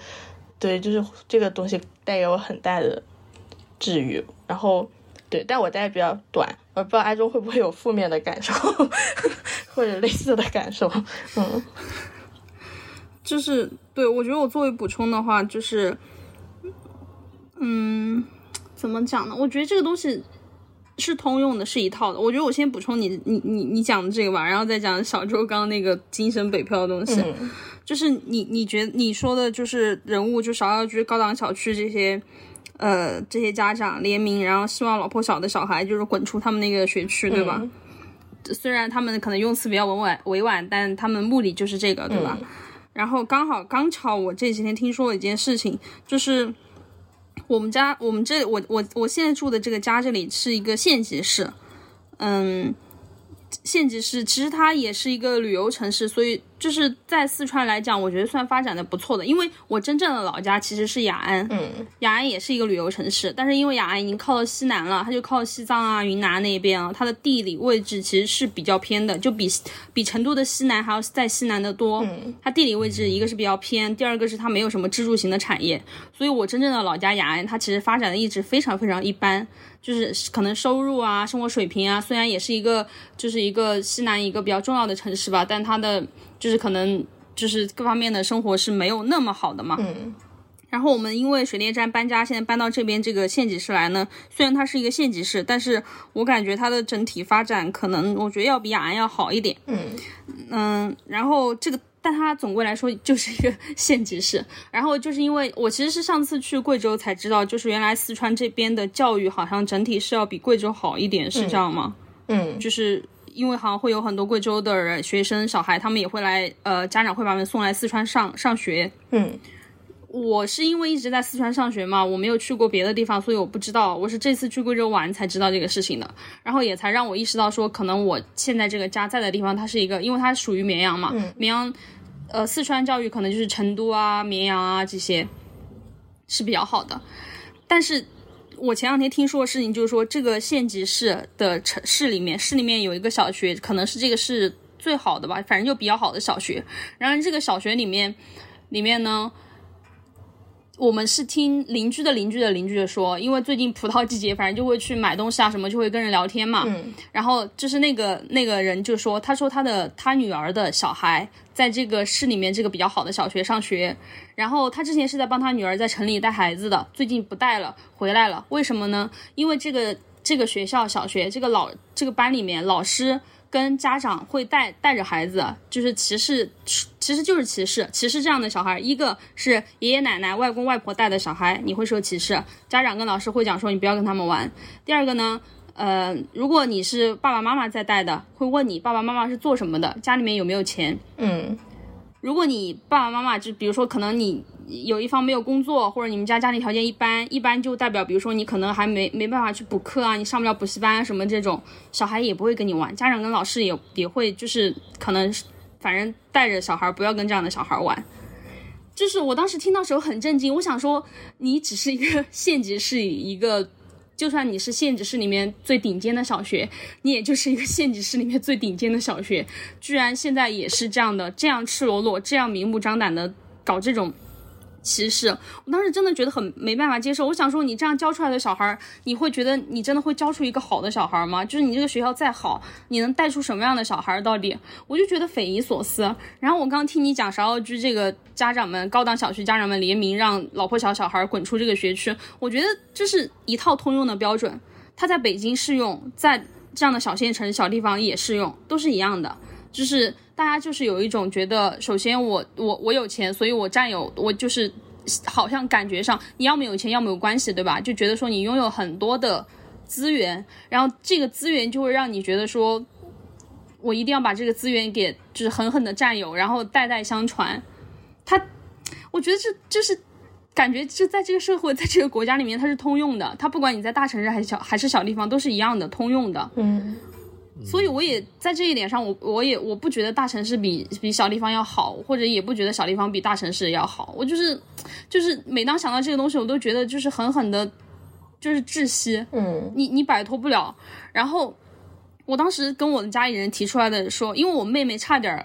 差点就去上这个小学了，反后来还是觉得说离家太远，觉得小孩那个离家太远嘛，没有把他送去上这个小学，就上离我们家比较近的那种村镇里面的小学嘛。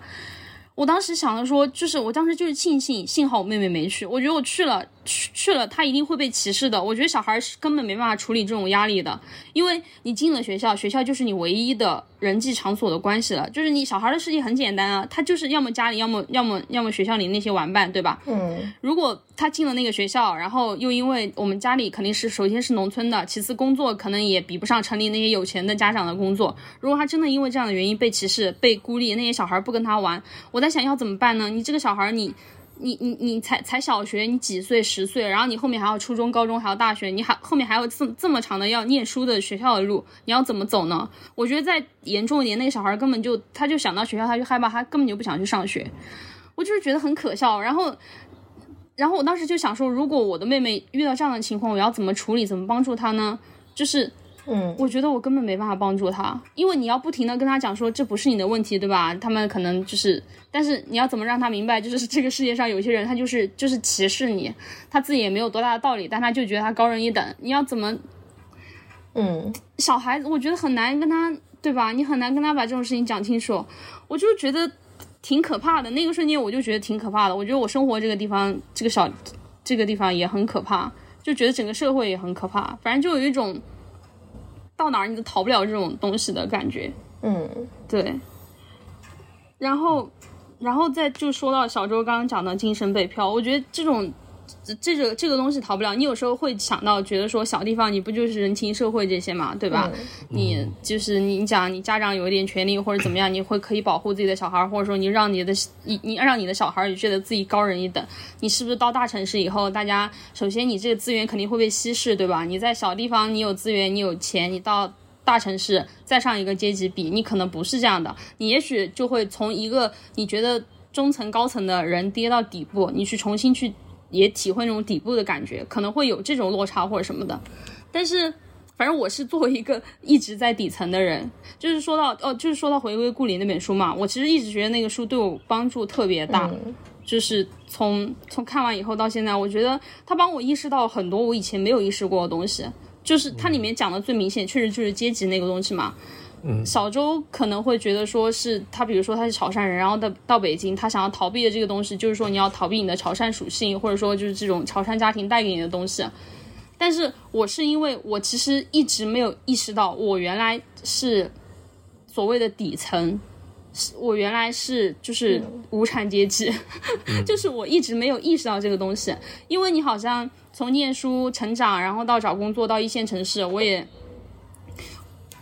我也没有受到太大的歧视，好像那个过程中，嗯，有，因为当然有很多幸运的成分，我觉得真的有很多幸运的成分，就比如说你在念书的时候遇到比较好的老师，他其实会帮助你嘛，他看到你这方面比较好，他会想办法帮助你，想让你走得更远。我其实，在初中跟跟高中都获得过这种帮助，可能就是这个是我最大的幸运，就让我在在教育体系里面就没有觉得说自己是。我是读完《回归故里》才发现，因为它里面不是在讲一个事情吗？它里面在讲，其实这个社会制定的教育系统，它就是其实是在想方设法的把穷人家的小孩、把没有资源的小孩挤出这个体系。嗯，因为它设置了太多的规则，你要是就就拿就拿补课来说好了啊，你你你你家没有钱，你没办法去补课，对吧？那你就跟不上，可能你考的分就不高，你就跟不上那个学习进度，那你自然就被这个学校给排挤掉了。但是我小时候一直没有意识意识到这件事情，我直到我上大学到北京，我都没有意识到这件事情。我没有意识到我是这个体系里的幸运儿，就是我根本没意识到原来我所在的阶层跟我的我的家庭我的成长，实际上我进入这个教育体系的时候，我是被排挤的那一个。我从来没有这样意识到，直到我读完《回归故里》，我回头一想，确实完全是这样的。嗯，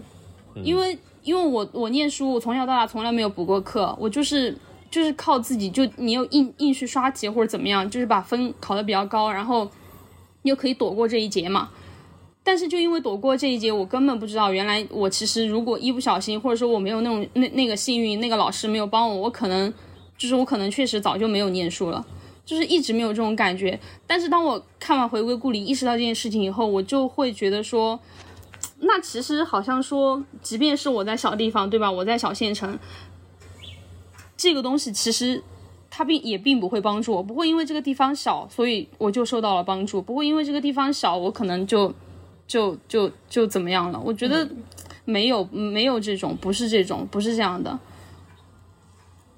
所以所以要要要讲要讲说，比如说觉得说北京或者什么大城市阶级严苛、等级严苛，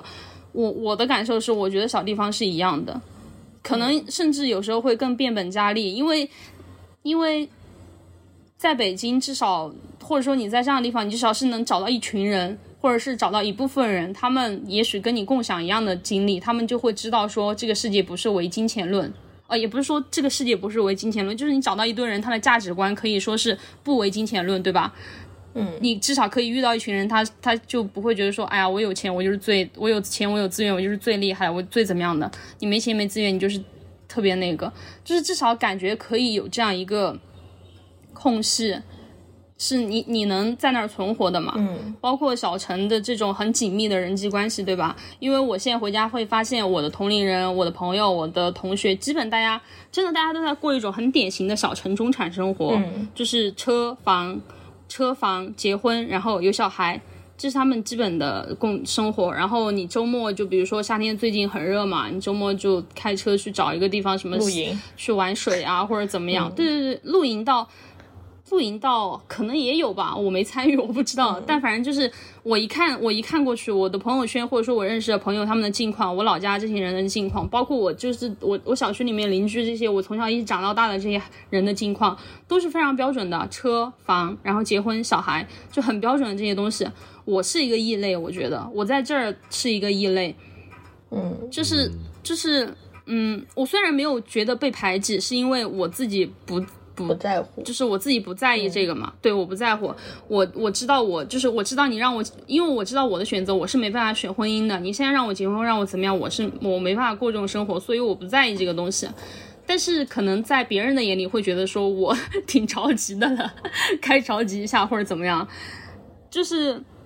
嗯，我觉得我不感觉到这个，是因为我自己很明显的知道我对婚姻的选择是这个。但是万一如果有些人他其实没有这么明确的。嗯，感觉的话，他没有这么明确的选择的话，他回到小城就会觉得自己是一个异类。嗯，然后，但我也并不是说我这样子在大城市，在北京就会过得更好，是因为我觉得是反过来了。我在小城，我我不觉得我是异类，是因为我自己不在乎这些。我到北京，我不会被当成异类，是因为北京不在乎。嗯，北京不在乎我这个人，我太渺小了。然后，我一是我太渺小了，二是因为他要容，他就是要容纳那么多人，而且他。城市里面各种各种各样的人太多了，就是人家也不在意你，就这个城市也不在意你，你你遇到很多大部分人，他们根本也不在意你，所以所以最后也又达成了一种平衡，好像你可以过什么样的生活都可以，就是对，就是我觉得区别是，嗯，对对，对，我觉得区别是有的，嗯，但我我现在比较不出来哪种比较好，你明白吗？我现在。讲不出来到到底是北京这样的比较好，还是说你小城镇这样的比较好，我无法比较。就对我自己来说，我的个人感受来说，我没有雅婷这种。就比如说你回到家，一个可能是你讲的待的时间短吧，对。我二个第二个，我觉得可能是你跟家庭的那种跟家人的联系还是很深的那种。我现在是觉得我我自己的感受就是大城市北京这样这样的地方，他无视我，他漠视我，并不会让我觉得。很好受，因为他无视我，他漠视我，就会全方位的漠视我嘛。就像我，那我所有的，比如说我的个人权利、我的隐私，对吧？我的其他的一些生活的需求，在北京那儿，他也不会，他也不在乎啊。那我就会受到很多阻碍。嗯。但是我回到这个小城镇呢，说我自己不在乎，对吧？我自己不在乎，可是有很多限制是又又是你无法突破的，又是你达不到的，对吧？嗯。你也会觉得活得很，就是没有那么。畅快有，当然也有快乐的，也有不快乐。对对，没有那么畅快。所以我觉得北京到北京跟小城镇对我来说都是一样的，我都没有觉得哪一个说让我真的觉得自由畅快。对，没有。对，因为我感觉你像像阿忠刚刚说的，就是人，我觉得人是不是就是人类就是这个样子，就是你按照你的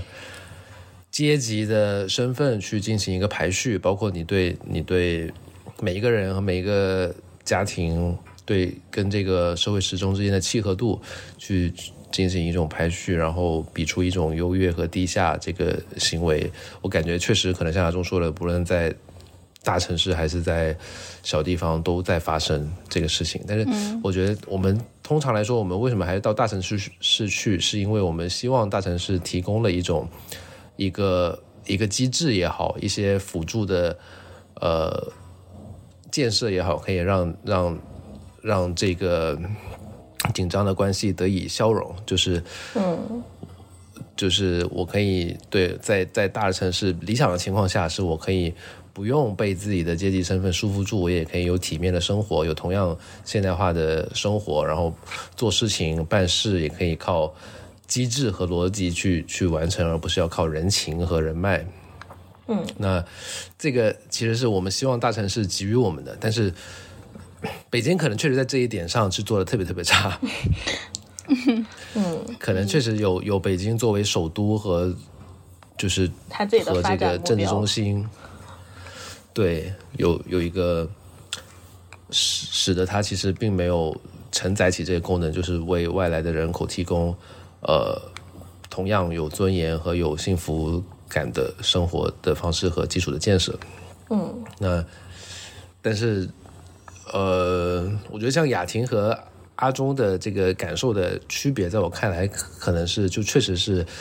呃，一个是六盘水，它虽然是个小城吧，但这现在也冲冲旅游城市什么的，然后你像你刚刚说的那个经济上有盼头，大家的那个活力就起来了。嗯，但是像如果在一些呃阿中那一片的绵阳雅安，雅安是对吧？雅安那一片的那个农，尤其是农村来说，村镇来说，可能并没有这种经济上的盼头，让大家去去有这个活力往前奔去，然后所有的能量最后又是回归到这种这个基于基于原有的这个秩序、阶级身份的秩序和嗯。每个人对这个社会时钟适应的情况来来比较一个优越，来决出一个胜者这样的呃所谓的有一点从零的这种呃社会社会环境当中来。嗯嗯，对，所以再再一者，可能就是确实，嗯阶级上来说，可能确实，你说六盘水有没有可能，就六盘水的底层也感受到了这种、来六盘水打工的 农村人，可能也感受到了这种阿忠感受到这种秩序感很强烈，可能也也有，确实也有。对然后就是，对，然后，但刚才阿忠讲的时候，你刚刚是不是讲了一个说最近葡萄季节？对，就是就这个是这个这个讲述的方法是，我觉得很新奇的，就是你既然知道最近是葡萄的季节，对啊，对啊，就是这个 南方的城市就很容易知道。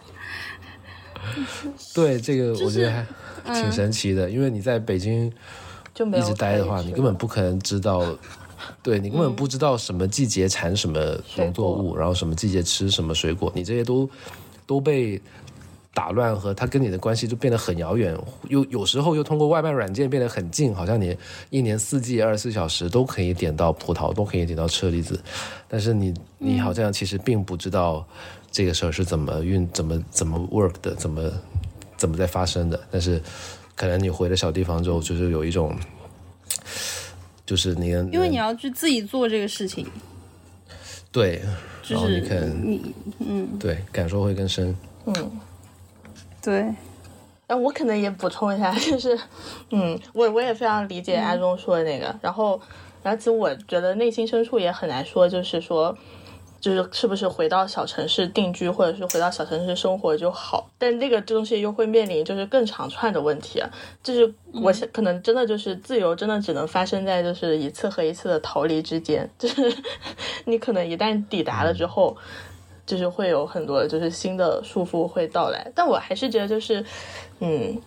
就这一次回去，我觉得我对城市的那种感受就是变深了。就是当然，就是它基于制度性或者说这个国家资源分配的那种压榨是会一直都在的。但有的时候你去到那，你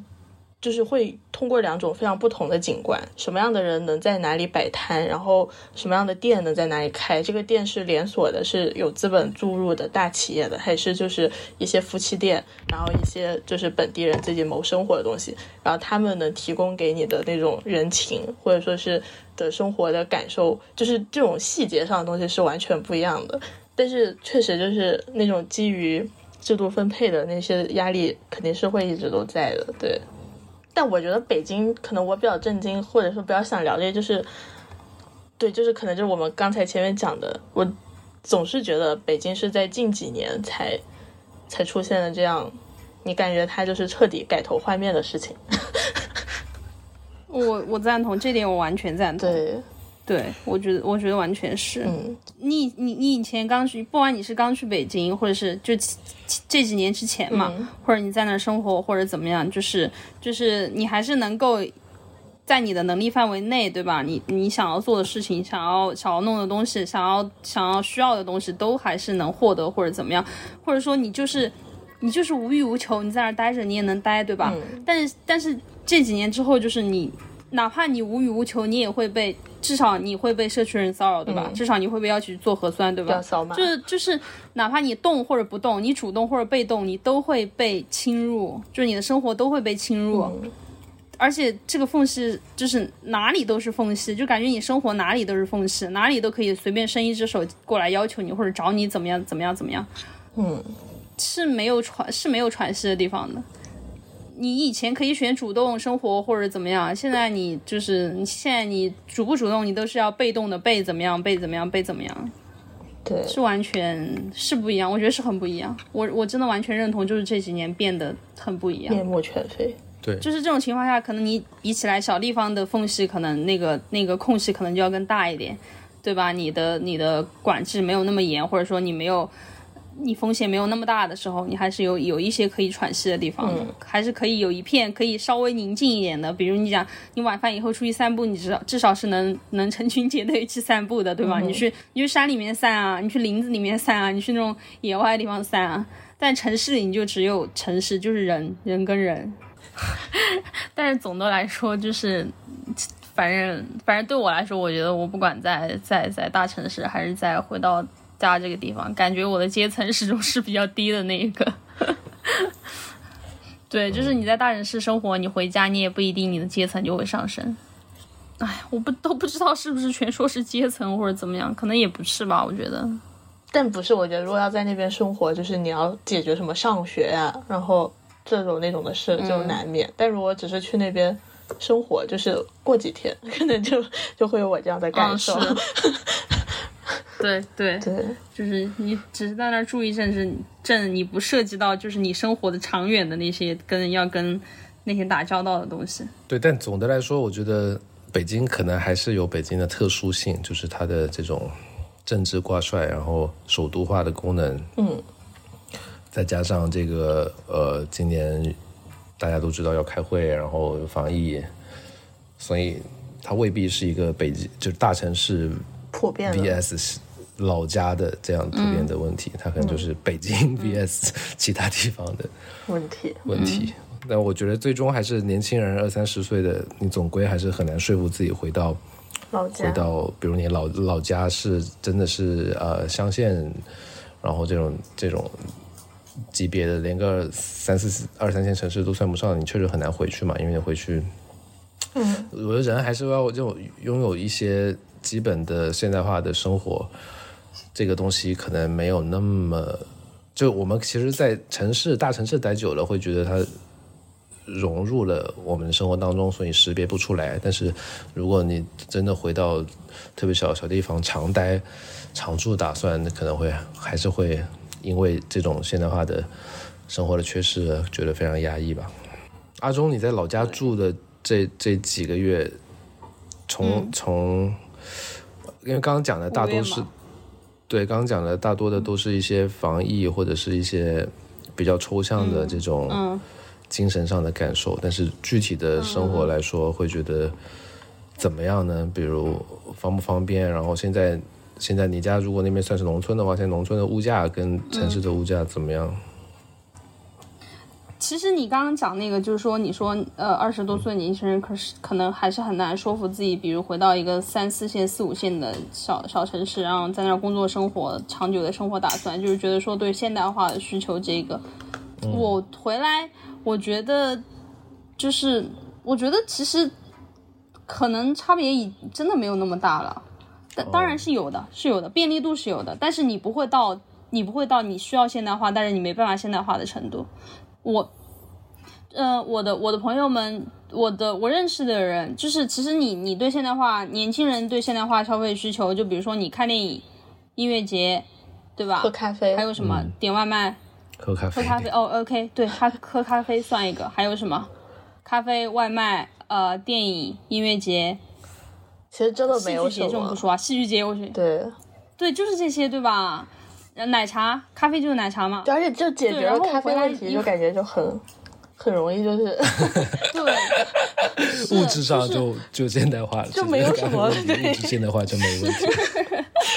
就是，嗯，就是我我这边朋友他们还是会去看看音乐节啊什么的，因为你看草莓音乐节这次在成都嘛，然后你就算不在成都，你你咬咬牙，你周末去个杭州什么的，你也不是去不起，你也去得起，嗯，对吧？你工作，你你你在小县城工作，虽然你工资不高，但是你花花费也不高，而且有可能你就是在家里住着的，对，你反正再怎么样，你你现代化消费，你自己是你要有这个消费，你要想有这个消费的话，你肯定是能消费得起的。然后就是看小县城能不能提供了，嗯，就是奶茶这边，咖啡倒确实真的是一个问题。我 我这两天，我前两天不是就是因为久违的，就是接了这个呃要去写稿嘛，然后家里又限电又停电嘛，那天刚好很巧，就是我们回来以后就停电了。那我想我要写写，刚好就是说写要要写稿子没办法，就进城只能进城从家里去城里，然后。我找找了又找，找了又找，找到一家那个咖啡，它叫茶语咖啡，就是他既喝茶也喝咖啡。因为四川那边比较多的其实是茶楼，你知道吧？嗯茶楼其实就是打麻将的、打牌的，你晓得吧？我插一嘴，我昨天在这儿看到了一家、一家卖食品的店，叫做炸鸡腿。我觉得跟你这个 茶与咖啡有有那个异曲打同工。鸡腿，叫炸鸡腿有异曲同工之妙，哦就是他就直接把这个你卖的东西的品类作为店名了。啊，嗯嗯，对，嗯。然后那那家咖茶语咖啡呢，它其实是一个酒楼的那个大堂，然后我就进去了。我开始在大众点评上搜，然后包括到直到我进了他的大堂，进到他的店面，坐下来，这一切为止我都觉得不错。我觉得我真天呐，我真的能久违的喝上有个咖啡了。其实我们这儿是有瑞幸咖啡的。但是瑞幸咖啡那儿不太适合你坐在那儿写稿，我就只能必须找一个有卡座的那种。我到那儿坐下，我都觉得挺不错。我觉得我今天应该能喝上一杯不错不错的咖啡了。点完点了一杯拿铁，然后上来以后喝了一口，它那个杯子也不错，环境也不错，但是那口咖啡喝下去，你你特别明显的感觉到那就是咖啡粉兑的，嗯，它就是咖啡粉兑了一些水，然后就给你上来一杯叫拿铁咖啡。嗯，还是就是怎么讲呢？你当然你肯定还是有差别，对吧？你、你电影啊、音乐节啊这些活动、娱乐啊、消费啊、打游戏啊什么的，这是户外啊、露营啊、烧烤啊这些，你要去玩、要去弄，肯定都是能找到地方能弄的。但是可能确实就是品质上会有差异，嗯，但是不会到你解决不不会到了。没有，不会到对解决不了的地步。然后你要在城里住呢，你也是可以点外卖。嗯，但是我们住住村里住住农村，可能就没法点外卖，你再怎么样都点不到外卖。但是现在又有一个就是回回到 call back，回到我们刚才聊那个就是散步的问题的时候，现在就是大家其实生活水平都在那儿，你你每家你至少都有一个电瓶车嘛，嗯对吧？嗯所以你出行其实是，其实是你就你你要不想在在家做饭，不想吃，你你你叫不到外卖，你也可以骑个车到镇上或者到那个街上去吃饭，嗯也是很方便的。对，嗯，就是嗯，我觉得就是我觉得生活上的便利度没有我们想的那么差别那么大，而且你回来以后，就是人，我觉得人对环境的适应跟要求是不一样的。你不可能回到小县城，然后你告诉我自己说我还需要达到我在大城市的那种，对吧？生活便利度跟那种消费水平。嗯你自己回来以后，就是心里已经提前预先会有一个心理预设，会有这种适应的降级吧，可以说是。然后降完以后，你就会觉得这一切都其实都是都差不多的，都刚刚好，就是都是你能获得的，对。到这种程度的，对。但其实咖啡也能解决。我这次回家就是发现，其实如果你上网买，就是像三顿半，然后还有就是好一点的挂耳咖啡，我觉得有可能就是和、我觉得和北京就是有一些外卖或许是可以相持的。对，但你说到那个消费降级那个事情，感觉就是一个超级好的事儿。我是说，这次回家我请我妈和另外一个阿姨吃饭，嗯我们去吃了一个小火锅，嗯然后吃下来超级饱，还点了两个凉菜什么的，然后一共花了六十八。那你这个，我确实是，就是我现在在这种小镇上买奶茶，买买奶茶嘛，奶茶其实一般标价都是十几块，我觉得最贵也就到二十吧，可能。嗯但是你一般就十块出头就能买到一杯不错奶茶，所以我现在看到什么就是标价一一一去，然后十十四五块，然后还只是一个中杯的那种奶茶，我都觉得造孽。应该滚出这个地方。对，我就觉得你们别把自己看太高贵了。我在街边买一杯冰粉、凉粉什么的，六七块，爆好吃。嗯，就是别把自己看得太高贵，真的。你在你有没有有没有算一算，你回去那边一个月可能开支变成了多少？我必须，我认真讲，我回家没有开支，因为家里买菜，我家里买菜什么都不用我呀，对吧？你回家以后就是家里的开销，家里开销不是我负责。然后我出门是因为就是那家里有车，就是让他们送啊，或者你实在不行哦。我前段时间跟你一样，你是买个电瓶车对吧？我是觉得说我必须要自立自强，所以我去学了骑电瓶车，因为家里有电瓶车，我不会开车，我只能 对我要学习怎么骑电瓶车。学完以后，学完以后的那一天，觉得自己有了一种一点点小小的自由。嗯就是以前你要去，比如说上街拿个快递，或者说你就是真的饿的不行了，然后你又不想去做饭，你要吃个东西，你又点不到外卖，那你又你又上不了街，因为没有人搭理你，没人送你。但是骑完电瓶车，你就觉得自己好像有一种有一点点那种自由，就是你可以自己带自己去一些地方那种感觉了。对，嗯，小小周对我也说他小牛就自由，非常对，非常推荐。我觉得雅婷，你可以最后就是就是再买买一部小牛，然后试一下，可能就是自由 那种自由自由的感觉会回来一点。对，嗯，我只大概从北京那会儿，我买它的动机是因为当时那个哦，那那一片朝阳路以南不许打车嘛，大概有两三周时间不让打车，我就买了一个那个，然后到现在可能三个月骑了一千公里了，就是非常的愉快，非常的愉悦，就是觉得它比某程度上我感觉比驾驶汽车还要方便，就是它也不用堵车，然后对，就蛮有意思的。当然可可能有一些路人会觉得我成为了就是使他们无法散步的这种元凶帮凶之一，对 这可能也是我要承担的责任，承担的骂名。但反正就是有个车骑，真的会觉得你不会再觉得说，因为北京的公共交通它本身就不是特别的让人心心情愉悦，它的地铁又很挤，然后地铁站和地铁站之间又很稀疏，感觉要走很长时间。对，对，然后但是有这个东西，你就反正三四站、五六站之内的，你就不会想说要去坐公共交通，然后打车的钱也省下来的，体验也很好，小风吹吹。哦，然后还有一个想补充的就是，刚刚小周不是讲葡萄季节吗？嗯，我确实回来以后都能吃到，就是吃到当季的水果都是都是很新鲜的。对当季，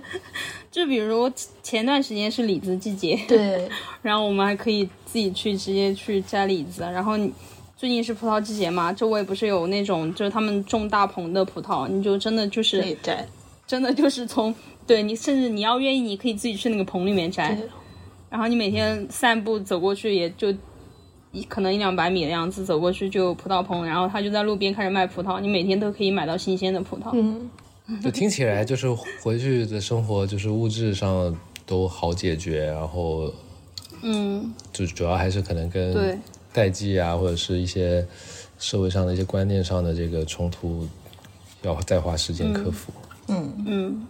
而且本身就是有有网络，所以你也不会离就是这个世界在发生什么离得太远。对，嗯，对，但是你就没有办法参加二零二二年度的北京电影节。真的没有必要参加吧？我参加了，我感觉很不值。怎么怎么讲呢？我我跟你讲嘛，我就是我就是确实觉得我离这些所谓的现代化消费很远，但搜不到两秒钟，搜不到一分钟，你就突然发现，哎呀，就是那种熟悉的厌烦感也回来了，就是 对呀、就觉得说这个东西啊，你们怎么还是这样宣传的？你们怎么还是这样搞的？就是就没有什么大的变化。最终的感受还是说，就是我可能物理距离上离这些东西有一个一些距离，但是你感受上还有一些体会上那种距离，就没什么，还目前还没有什么太大的那种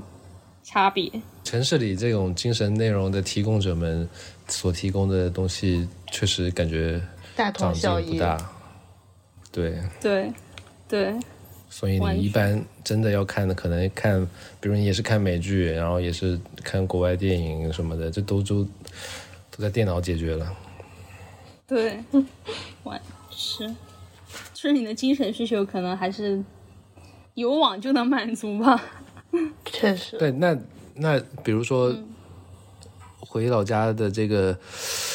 这个，比如说友情上的问题呢，就是你可能交到志同道合的朋友，可能机会比较少，然后哦，那确那确实是没有。然后你可能遇到一些 根本就，没有，这那这这个这不是机会比较少，是我觉得根本就没有。嗯，我我我最近不是在学车吗？然后学车你就会碰到很多，现在刚好是暑假嘛，你不是就会碰到很多其实是高中生毕业，他要即将成为大学生，嗯或者说大学生放暑假了，他又继续回来学，对吧？嗯嗯我就碰到一个女孩儿，她是那个她刚刚刚刚高考完毕，也就是说她这个这开学就去大学了嘛。然后这很巧，她学的也是英语专业，所以当知道我是就是学这个的时候，就就开始跟我聊天嘛，然后想问我一些大学的东西。我发现就是他大家的目标都很明确。我从一开始就没办法跟他们成为志同道合的人，因为他还没进入大学，他的打算就是首先他是一定要考研的。嗯，那他为了考研这个事情，他从大学进大学开始，他就要准备要入党，他就他最关心的、比较关心的问我，一个是选课的事情，呃，英语好不好学的是这个事情，第二个就是问我要怎么样入党这个事情。就是你从交谈，你可能交谈一会儿就能就能明确的区分或者辨认出，就是大家的，就是想法也好啊，观念也好啊，一不一样，然后能不能对对玩在一起，对吧？嗯，明白。你可能在这边也行，你可以就是跟就是虽然可能大家，比如说我跟我的两个发小，其实有一些观念也不太一样，但是你也能玩到一起，因为你就是纯玩，出去就是纯找一个地方大家一起玩而已，也可以。但是你要讲那种精神交流，那机会比较确实比较小，真的。这一期就聊到这儿吧，拜拜。欢迎大家逃离北极圈，可以短暂的逃离。对，非常推荐，感觉走了都说好。或者至少你走的过程中你会说好。对。when your